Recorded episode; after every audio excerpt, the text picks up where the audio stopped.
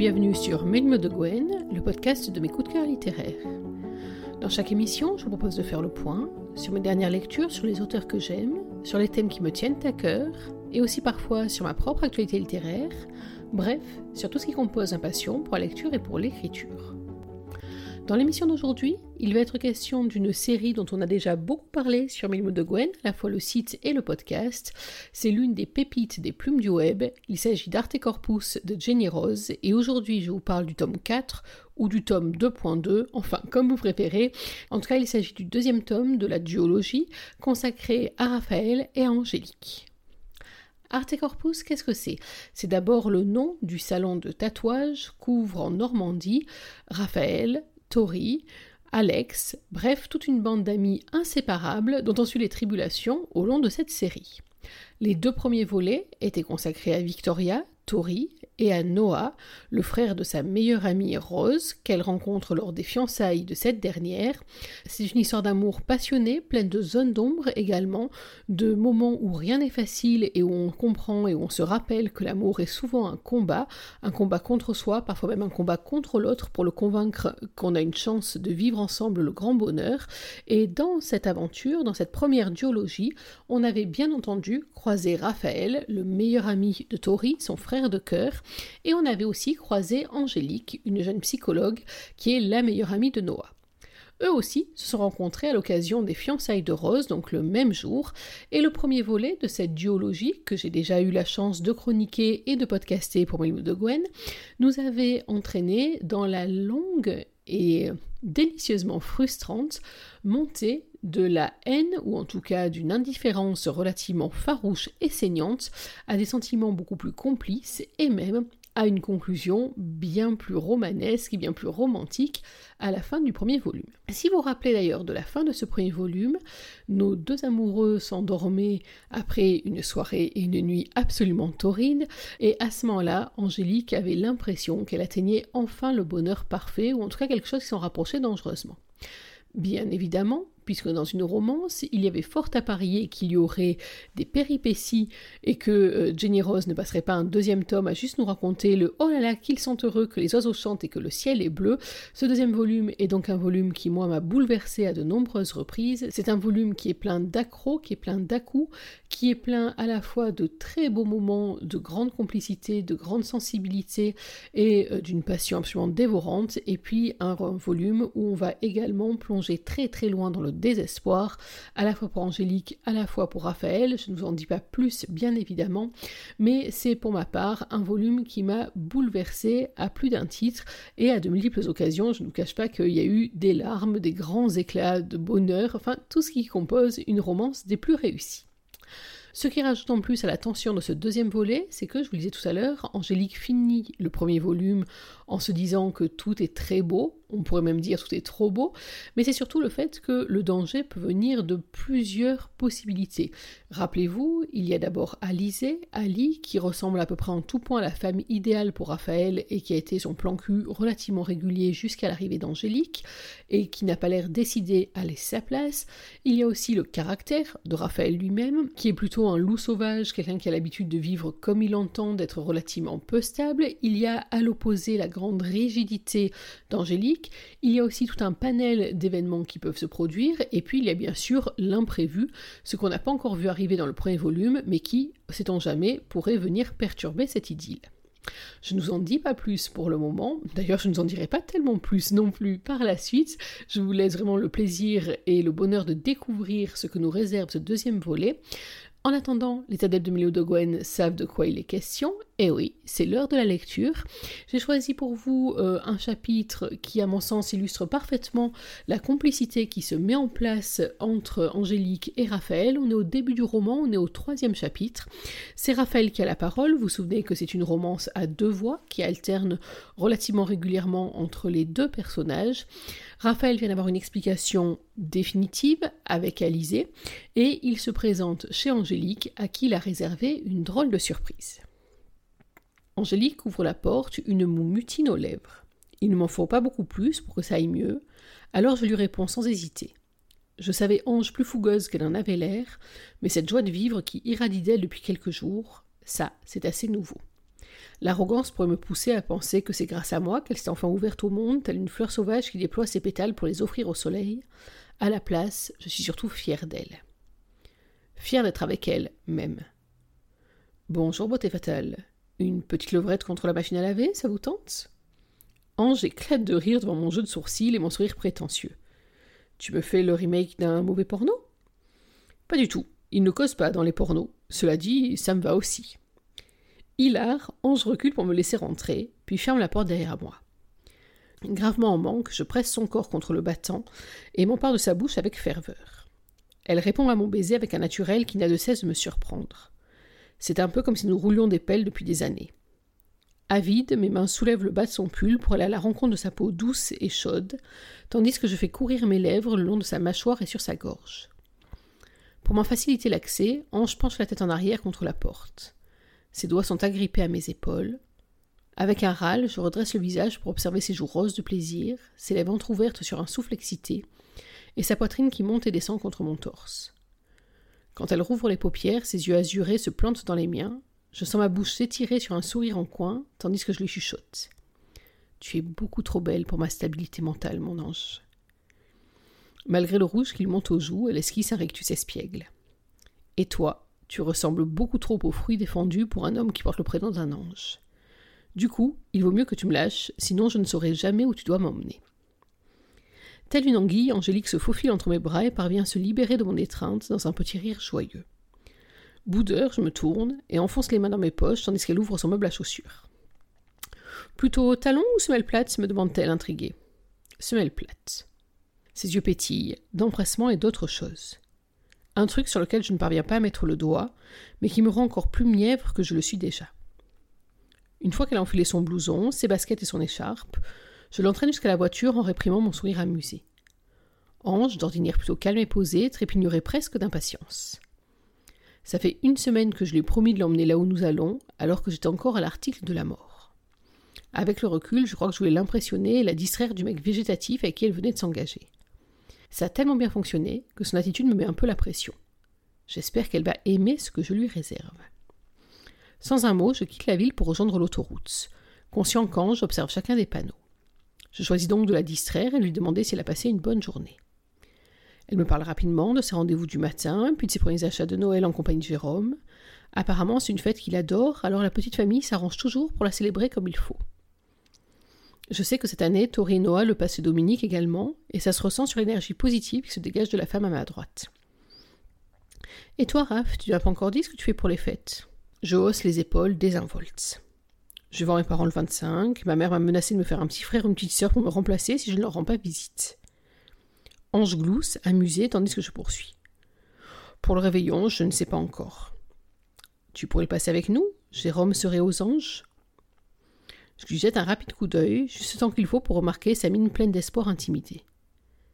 Et à toi, ça te ferait plaisir? Oui, beaucoup. Un nouveau regard dans sa direction me donne sérieusement envie de l'embrasser comme un fou furieux. Alors c'est d'accord, mais seulement à condition que tu m'accompagnes chez parents le lendemain. Ange me dévisage, surprise et un peu anxieuse à cette idée, il me semble, mais elle finit par acquiescer en silence. Je retiens tant bien que mal le sourire de bienheureux qui me monte aux lèvres et préfère me concentrer sur la route. Mes parents ne vont pas en croire leurs yeux quand ils vont la voir. Ils risquent même de se demander comment une femme réservée et sophistiquée comme elle peut me supporter. D'autant que je ne leur ai jamais présenté personne. Putain, je me marre d'avance.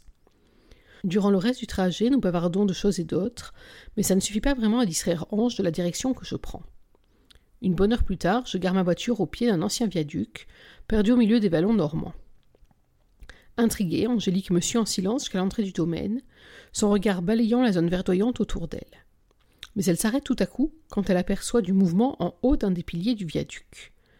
Je sais très bien ce qu'elle voit, mais moi je la regarde pour jauger sa réaction. Mon palpitant s'emballe un peu, parce que tout se joue plus ou moins en cet instant.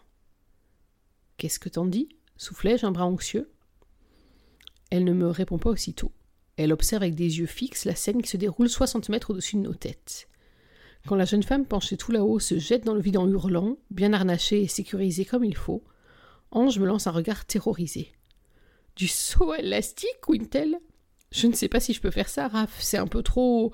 C'est vraiment un truc de tête brûlée. Je lui envoie un sourire le plus rassurant possible, puis serre brièvement ses doigts pour effréner son mouvement de recul. Je ne t'oblige à rien, mon ange. Je ne savais pas si ça te plairait, mais comme tu tiens toujours à découvrir mes petits hobbies secrets, t'emmener ici était incontournable. Avec un geste de la main, je lui montre les piliers en pierre, puis le parc boisé qui s'étend autour de nous. On peut monter, pour voir si ça. Sinon, il y a des activités plus tranquilles et même un restaurant. Ange hésite. Son regard navigue du pont désaffecté à moi. Elle s'est agrippée à mes doigts comme à une bouée de sauvetage, clairement pas à l'aise avec l'idée de se jeter dans le vide. Au bout d'une minute, elle me demande d'un ton bas, presque penaud. Tu ne vas pas être déçu si je ne joue pas le jeu? Ange, grognai je m'en fous. Bien sûr que j'aurais aimé sauter avec toi. Mais si tu n'es pas prête, peu importe. Je ravale in extremis la pseudo-déclaration niaise qui monte dans ma gorge, à savoir Tant qu'on est tous les deux, le reste n'a pas d'importance. Putain. Je suis à deux doigts de vérifier que mes couilles ne sont pas atrophiées sur le trajet. Déjà que je lutte avec les mots en temps normal, mais avec Ange, c'est encore pire. J'espère qu'elle sait lire entre les lignes, parce qu'on est mal barré sinon. Je veux bien monter, murmure-t-elle finalement intimidée. Mais juste pour voir. J'acquiesce puis la traîne en direction des guichets. Là, nous tombons sur un mec affublé d'un blouson au logo du viaduc, avec une tignasse de dreadlocks relevée sur la tête, qui se plie en quatre pour nous proposer ce qui serait le plus susceptible de plaire Ange. Le site étant moins fréquenté en cette saison, il nous invite à grimper au départ du saut élastique, mais définitivement, Angélique n'emmène pas large. Faisant fi de la distance que nous instaurons presque naturellement entre nous en public, elle vient s'enrouler autour de moi, comme si elle redoutait qu'une bourrasque la fasse chuter. Avec un petit rire, j'enfouis mon nez dans ses cheveux pour embrasser le sommet de sa tête, puis nous redescendons. Après une brève concertation, le prénommé Benoît me fait payer deux tickets pour la tyrolienne géante, tout en assurant à Ange que c'est l'idéal pour une première expérience de ce genre. Convaincus, nous abandonnons notre guide et rejoignons le point de départ. Là-bas, un employé nous sangle tous les deux sur la même nacelle. Je profite qu'il soit en train de vérifier les attaches pour me pencher vers Ange et lui sauter espiègle. Prête à t'envoyer en l'air avec moi? Contre toute attente, elle saisit ma phrase au pied de la lettre et me vrille d'un regard étincelant et d'un sourire taquin. Tu ne crois pas si bien dire. Son audace m'arrache un hoquet torturé, mais je n'ai pas le loisir de poursuivre notre petit jeu de séduction. Nous sommes parés au décollage. La mine résolue, Ange enroule ses doigts autour du harnais de sécurité et me décoche un léger sourire en réponse au clin d'œil rassurant dont je la gratifie. Avec l'aide du professionnel, nous prenons une impulsion et nous nous envolons au-dessus des arbres. Le câble mesure 400 mètres, ce qui n'est pas grand-chose, surtout à cette vitesse. Mais ça paraît beaucoup plus long et hilarant quand votre voisine vous explose les tympans en hurlant à plein poumon durant ce court laps de temps. Mes yeux pleurent, mais j'ignore si c'est à cause du vent froid ou de mon fou rire incontrôlable. Je me marre tant que nous nous réceptionnons mal à l'arrivée et que l'employé qui se trouve là-bas doit nous aider à rejoindre la passerelle. Je suis toujours en train de me gosser quand il nous débarrasse de nos harnais de sécurité parce que la mine d'Angélique n'a pas de prix échevelé, les joues roses et le souffle court. Mais son regard pétille tellement, sa bouille est si lumineuse que je n'y résiste pas. Je m'approche d'elle pour prendre son visage en coupe et l'embrasser comme un affamé. Le sourire dont elle me gratifie quand je me recule vaut alors tout l'or du monde. Souriant comme des bienheureux, nous remercions l'employé, puis décidons de flâner un moment dans le parc. L'après-midi touche à sa fin, mais le soleil fait une brève apparition juste avant de commencer à se coucher. Nous passons devant le spot d'acrobranche, celui de la luge sur rail, ainsi que devant le petit restaurant fermé en hiver. J'explique à Ange que c'est beaucoup plus animé en pleine saison et qu'il y a même un immense jardin ouvert en été qui est interdit aux chaussures. On y marche pieds nus exclusivement. Comme je ne l'ai jamais testé et que je me souviens qu'elle avait adoré se débarrasser de ses talons le soir du mariage de Rose et Romain, je lui promets d'essayer ça avec elle cet été. Après notre promenade, nous rejoignons ma voiture. La nuit nous enveloppe à un rythme lent, tandis que nous reprenons la route. Aucun de nous ne brise le silence paisible qui s'étire. Nous savourons simplement l'instant, bien au chaud dans l'habitacle. L'adrénaline nous a ouvert l'appétit, aussi décidons-nous de faire une halte dans le premier restaurant qui croise notre route. Une petite brasserie familiale qui accueille quelques chauffeurs qui s'arrêtent pour la nuit. J'hésite quand même à poursuivre mon chemin parce que c'est sans doute l'endroit le moins romantique du monde. Quoi qu'on aurait pu opter pour un fast-food. Mais Ange, qui n'a pas l'air de comprendre mon moment de flottement, m'intime de me garer. Le gargouillis sourd qui s'échappe de son estomac finit de me convaincre de toute façon. Bordel, j'espère que Noah avait raison, et que toutes les femmes n'attendent pas un menu gastronomique dans un restaurant 4 étoiles. Nous commandons deux bières et deux steak frites. Les lieux sont plutôt calmes, chaleureux même, et la vieille serveuse a un rire si communicatif qui insuffle de la bonne humeur à tout va. Nous piochons distraitement dans le petit bol de cacahuètes en buvant nos consommations, quand Ange me décoche un regard sérieux sous couvert d'un sourire avenant. Alors dis-moi, pourquoi est-ce que tu avais l'air contrarié en arrivant à l'appartement tout à l'heure? Je prends une gorgée de bière et fronce les sourcils. Qu'est-ce qui te fait croire que je t'ai contrarié? À peu près tout ce qui se passe ici. Elle désigne mon visage en pointant son index vernis de bronze sous mon nez. Tu es un très mauvais menteur, Raph. Si tu es heureux, je le vois. Si tu es en colère, je le vois. Si tu es contrarié, je le vois. C'est plus fort que moi. Je viens taquiner son sens de l'observation et cherche à détourner la conversation. Je ne tiens pas à mettre Alizée sur le tapis ce soir. Avec un sourire en coin, je me penche vers elle et glisse une mèche de cheveux derrière son oreille. Sa respiration se bloque aussitôt alors que mon cœur s'affole, comme à chaque fois que nos peaux s'effleurent. Mais pas que. La question qui franchit mes lèvres n'est pas anodine. Et quand je te touche, qu'est-ce que tu vois? D'aussi long que je me souvienne, j'ai toujours aimé la douceur teintée de fougue qui habite Angélique. J'ai toujours aimé qu'elle soit capable de me rentrer dans l'art quand je dépasse les bornes ou de me balancer mes quatre vérités. C'est pour ça que je ne suis pas surpris qu'elle me réponde franchement malgré le rose délicat qui s'épanouit sur ses pommettes. Du désir. Mais pas que. C'est ce que laisse entendre ce souffle hésitant qu'elle lâche par la dernière syllabe. Je le sais, elle le sait. Nos regards s'affrontent une longue minute dans une lutte épuisante visant à déterminer celui qui vacillera en premier. Et qui mettra sur le tapis le sujet dont nous n'avons jamais parlé, les sentiments. Est-ce bien nécessaire? Ne serait-ce pas compliquer la situation que de chercher à poser de foutus mots sur quelque chose qui est évident pour nous deux? Et voilà, on va laisser nos héros à cette interrogation. Pourquoi est-ce que j'ai choisi ce passage En fait, il y a plusieurs raisons. Euh, il y a des passages qui m'ont beaucoup plus touché que ça dans le roman, mais le problème c'est que c'était des passages qui touchaient vraiment trop à l'intrigue même de ce volume, et donc il était hors de question que je vous divulgue quoi que ce soit du déroulement euh, de l'histoire et des éléments forts qui vont s'y composer. Donc celui-ci était un bon compromis. On est au début de leur aventure, ils sont encore en phase de découverte, on sent toute la passion qui crépite entre eux, euh, qui crépite de plus en plus. C'est vraiment un jeune couple d'amoureux qu'on a en face de nous. C'est un couple en même temps qui est mature. J'ai beaucoup aimé le fait qu'ils sachent aussi bien lire l'un dans l'autre sans même avoir besoin de parler. Je trouve que c'est quelque chose de très réussi dans le roman et qui est même d'autant plus fort qu'on est, je vous le disais, au tout début de leur liaison. Alors certes, ils ont eu dans le premier volume de longues semaines pour apprendre à se découvrir, apprendre à se cerner, mais c'est vrai que l'alchimie qui est entre eux et la compréhension qui est entre eux me plaît beaucoup. On est encore, comme dans le premier volume, sur ce jeu de découverte euh, de l'univers de chacun. C'est aussi une des raisons que j'ai vraiment aimé. Et puis, euh, on voit euh, à la fois Raph qui sort de sa zone de confort en devenant relativement protecteur. Alors, il est avec sa bande, mais là, avec quelqu'un où au pré-chapitre, on n'aurait vraiment pas parié là-dessus. Je trouve ça très très beau. Et puis, en même temps, j'ai beaucoup aimé cette espèce de métamorphose qui se manifeste en Angélique, qui commence peu à peu à s'ouvrir aux autres et à s'ouvrir à tout ce qui n'est pas absolument organisé avec beaucoup de plaisir puisque rappelez-vous, c'est un peu la reine du contrôle, euh, de par sa profession, de par son tempérament, et surtout de par les circonstances, avec la garde, ou en tout cas avec la protection qu'elle euh, pose sur son frère Jérôme. Et puis, dernier élément en faveur de cet extrait, moi qui ai une trouille panique euh, de tout ce qui est hauteur vide de sol élastique, je vois qu'on même pas, c'est un cauchemar pour moi, même la tyrolienne, c'est inenvisageable, donc j'ai beaucoup aimé aussi ce chapitre qui moi-même m'a fait sortir de ma zone de confort. Voilà donc les raisons essentielles pour lesquelles j'ai choisi ce chapitre-là en particulier, en tout cas cet extrait-là en particulier, parce qu'il était vraiment un bon compromis, je trouve, euh, de la passion, de la complicité et des progrès que chacun fait l'un vers l'autre. Vous avez vu ces projets de Noël. D'ailleurs, les chapitres sur Noël sont des chapitres qui sont très très réussis également. Bref, vraiment une lecture qui m'a paru complète. Pourquoi maintenant est-ce que je vous recommande ce roman et plus largement cette duologie et même plus largement la série Arte Corpus, donc composée de quatre tomes, je vous ai expliqué tout à l'heure, deux pour Tori et Noah, deux pour Raphaël et Angélique. Alors si on s'intéresse juste à ce tome-là, euh, d'abord parce qu'il y a une véritable accélération dans l'histoire, euh, c'est vrai que euh, avec Jenny Rose, on prend son temps pour poser l'intrigue, pour poser la romance, pour poser la découverte. Alors je sais que certains sont parfois un peu gênés par cette prise de temps.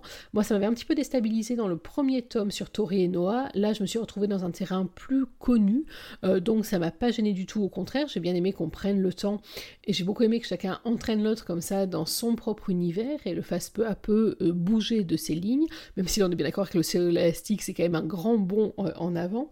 Mais dans ce deuxième volume, je vous dis donc, ça accélère. La passion s'accélère d'une part, mais également les rebondissements vont s'intensifier, vont s'accélérer jusqu'au moment où ou je ne peux pas vous dire quoi, mais euh, jusqu'au moment où votre petit cœur va en prendre plein la tête et euh, où vous allez, je pense, vous aussi passer par tout un panel d'émotions très très fortes qui vont encore plus euh, bouleverser nos personnages et les forcer à se positionner et à se rendre compte que finalement en amour, la seule chose vraiment impardonnable, ça serait de baisser les bras sans mettre toutes ses forces dans la bataille.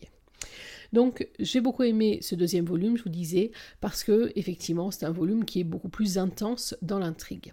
J'ai beaucoup aimé ce deuxième volume aussi, et puis plus largement cette duologie pour les thèmes forts qui sont abordés, euh, en particulier le thème du handicap. Si vous vous rappelez dans le premier volume, alors j'espère ne rien euh, divulguer pour personne, si vous n'avez pas lu le premier volume, bouchez-vous les oreilles quelques secondes, mais vous vous souvenez que euh, Jérôme, le frère d'Angélique, est handicapé, il souffre de trisomie 21, et que donc sa sœur est très protectrice avec lui, et que c'est l'une des raisons pour lesquelles elle ne peut pas vivre une vie totalement euh, normal, ou en tout cas totalement euh, délivré de tous les soucis, puisqu'il souffre de pathologies inhérentes à euh, ce, handicap, et que donc ça fait peser euh, autour de lui et autour de tous ses proches un doute permanent, une tension permanente, et c'est vrai que les thèmes abordés dans ce roman et dans ce volume en particulier, alors là aussi je ne peux pas tout vous en dire, sont des thèmes que j'ai trouvé moi très forts et puis surtout très bien exploités. L'auteur a vraiment trouvé un très bel équilibre dans les émotions dans euh, le regard que l'on porte sur les différents thèmes. Euh, c'est vraiment quelque chose qui, à mon sens, est très réussi. Il y a une grande délicatesse euh, dans la plume de Jenny Rose, en tout cas moi c'est comme ça que je le ressens, et en tout cas ça me parle toujours très fort.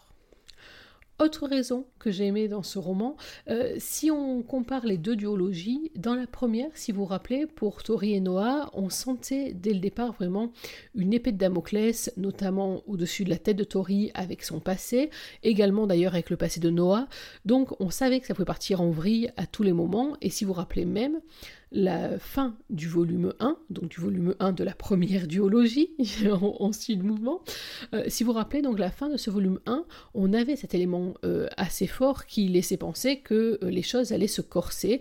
Après, de quelle façon? Ça, on faisait confiance à Jenny Ross pour nous entraîner dans son imaginaire, mais on savait que ça pouvait être dangereux.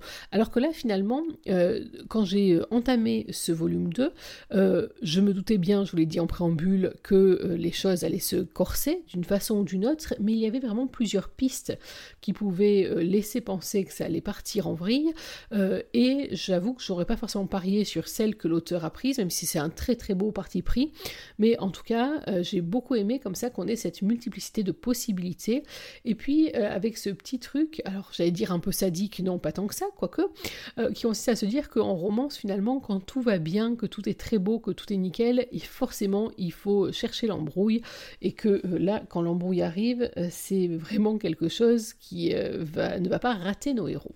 Et d'ailleurs, nos héros, c'est l'une des forces, bien sûr, de ce roman. Euh, les personnages, alors les personnages secondaires, en tout cas les personnages périphériques, j'en parlerai tout à l'heure, mais Angélique et Raph, c'est vrai que ce sont les deux points forts de ce roman. J'ai beaucoup aimé Raphaël.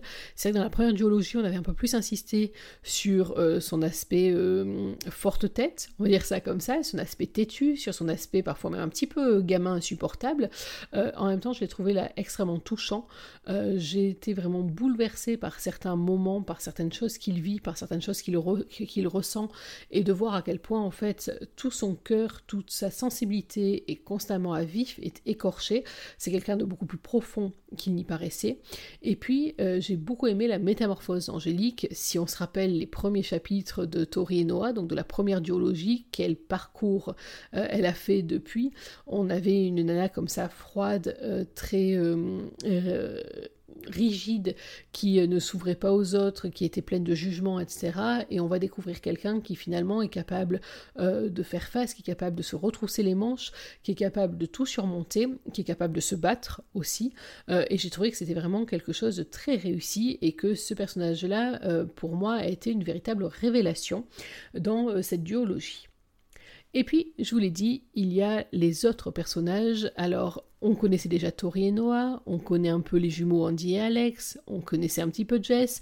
Donc il y a toute cette galerie de personnages que j'ai retrouvé moi avec énormément de plaisir. Surtout, j'ai beaucoup aimé leur réaction au moment où les choses partent en vrille. Euh, souvent, on a l'habitude, quand les choses se passent mal, que chacun prenne parti pour l'un ou pour l'autre. Là, ce qui est très beau dans le groupe, c'est qu'ils prennent parti finalement pour eux, pour Raph et pour Angélique. Euh, c'est-à-dire que peu importe qui a raison, qui a tort, etc., le tout c'est de garder chacun euh, la tête hors de l'eau en faisant de son mieux, que ce soit en étant euh, très entourant, que ce soit en étant limite dur, que ce soit en secouant l'un ou l'autre, que ce soit en offrant des portes de sortie. Bref, j'ai beaucoup aimé toute cette solidarité, cette famille de cœur qui se noue entre les personnages. on l'avait déjà ressenti sur les premiers volumes, mais là c'est vrai que je trouvais que c'était une tribu à la fois une tribu enveloppante, une tribu protectrice, et en même temps le propre des vraies amitiés sincères, c'est-à-dire d'être capable de euh, prendre euh, à part celui qui est en train de partir euh, dans tous les sens et de lui remettre la tête droite, en tout cas autant que faire se peut. Et puis, dans cette bande d'amis, il y avait ceux qu'on connaissait déjà, et puis il y a ceux qu'on découvre ou qu'on découvre mieux. Alors, par exemple, Dominique, le père d'Angélique, que j'ai trouvé très touchant, j'ai trouvé très fort comme personnage. Alors, c'est vrai qu'il y a peu euh, d'adultes, la génération des parents, on croise les parents euh, de Raphaël, bien sûr, on a croisé ceux de Victoria, on a croisé malheureusement ceux de Noah aussi dans la première duologie, mais euh, là, ce personnage-là, il a une part vraiment importante dans le roman, pas centrale, mais quand même, il en est très près, et j'ai beaucoup aimé ce personnage et les impulsions qu'il donne à certains moments. Je trouvais que c'était vraiment une belle réussite, une belle incursion dans ce groupe de post-ados, on va dire ça, en tout cas de jeunes adultes. Et puis, il y a deux autres personnages pour lesquels j'ai eu un vrai coup de cœur.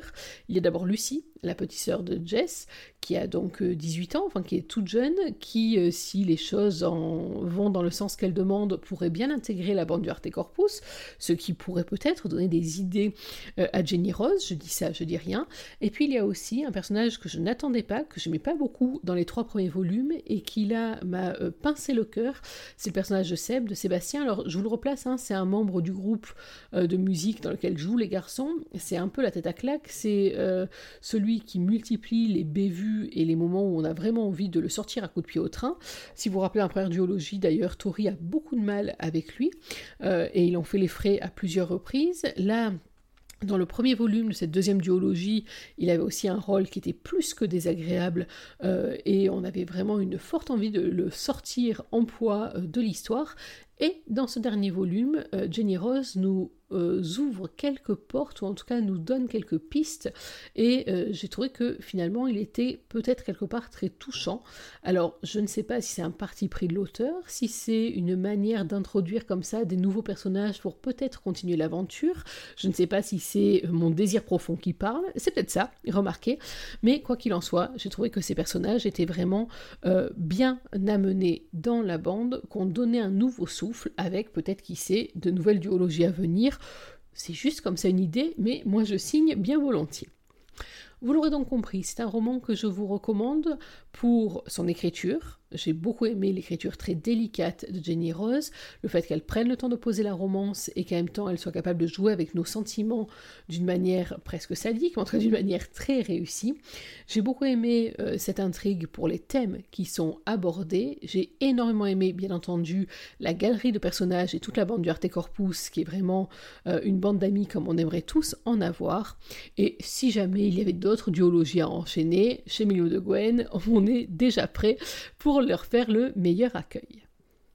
Voilà, j'espère que vous avez pris autant de plaisir à suivre cette émission que j'en ai pris à la préparer. Je vous parlais donc de Arte Corpus volume 4 ou volume 2.2, en tout cas le deuxième et dernier volet consacré à Raphaël et à Angélique. C'est sorti chez les plumes du web, c'est sorti en version numérique le 12 janvier 2021 et la version papier est déjà sortie ou arrive, je ne sais plus, mais en tout cas elle va être disponible très bientôt si ce n'est pas encore le cas. Voilà, il est temps de nous séparer. On va se retrouver nous dans quelques jours pour parler d'un autre roman, je ne vous en dis pas plus pour le moment. En attendant, n'oubliez pas que même en 2021, une journée sans lecture, c'est une journée à laquelle il manque quelque chose. Alors dans l'attente de notre prochaine émission, je vous souhaite de prendre soin de vous, d'être heureux, et surtout n'oubliez pas, lisez. Bye bye